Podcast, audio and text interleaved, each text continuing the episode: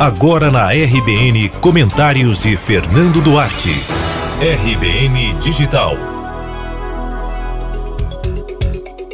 A denúncia contra o deputado federal João Carlos Bacelar, do PL, que o transformou em réu no Supremo Tribunal Federal por peculato, não é algo isolado.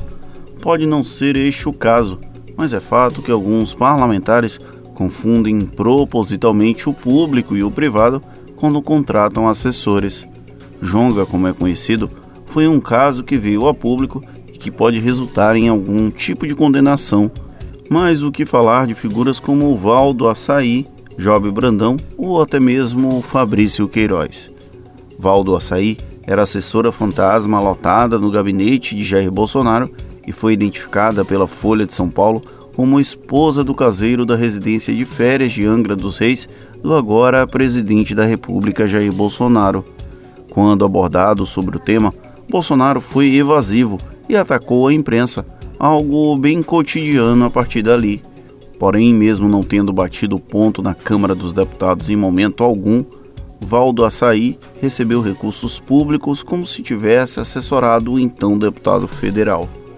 Job Brandão é menos conhecido no cenário nacional.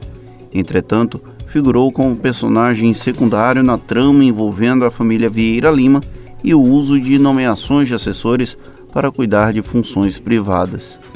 Em cargos comissionados desde a época em que Afrísio Vieira Lima ainda era deputado federal, ele fazia as vezes de intermediário em contatos políticos. A investigação, que também gerou uma denúncia, apontou outro caminho.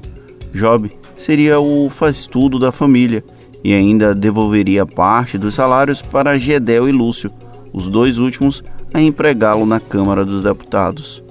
Fabrício Queiroz, o pivô do escândalo das rachadinhas de Flávio Bolsonaro, também é outro personagem interessante nesse sentido.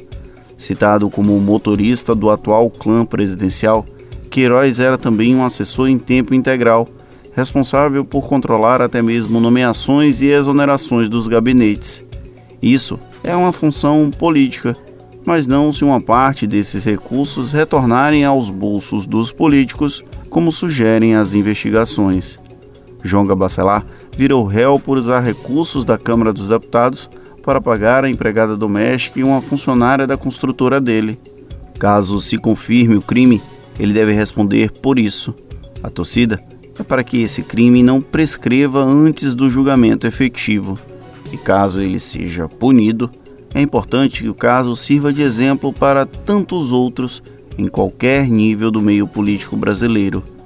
Se bem que, tirando pelas operações de esquecimento de outros casos, com provas vastas e nenhuma condenação, parece que isso nunca aconteceu, não é mesmo? Sabe de nada, inocente. Você ouviu Comentários de Fernando Duarte.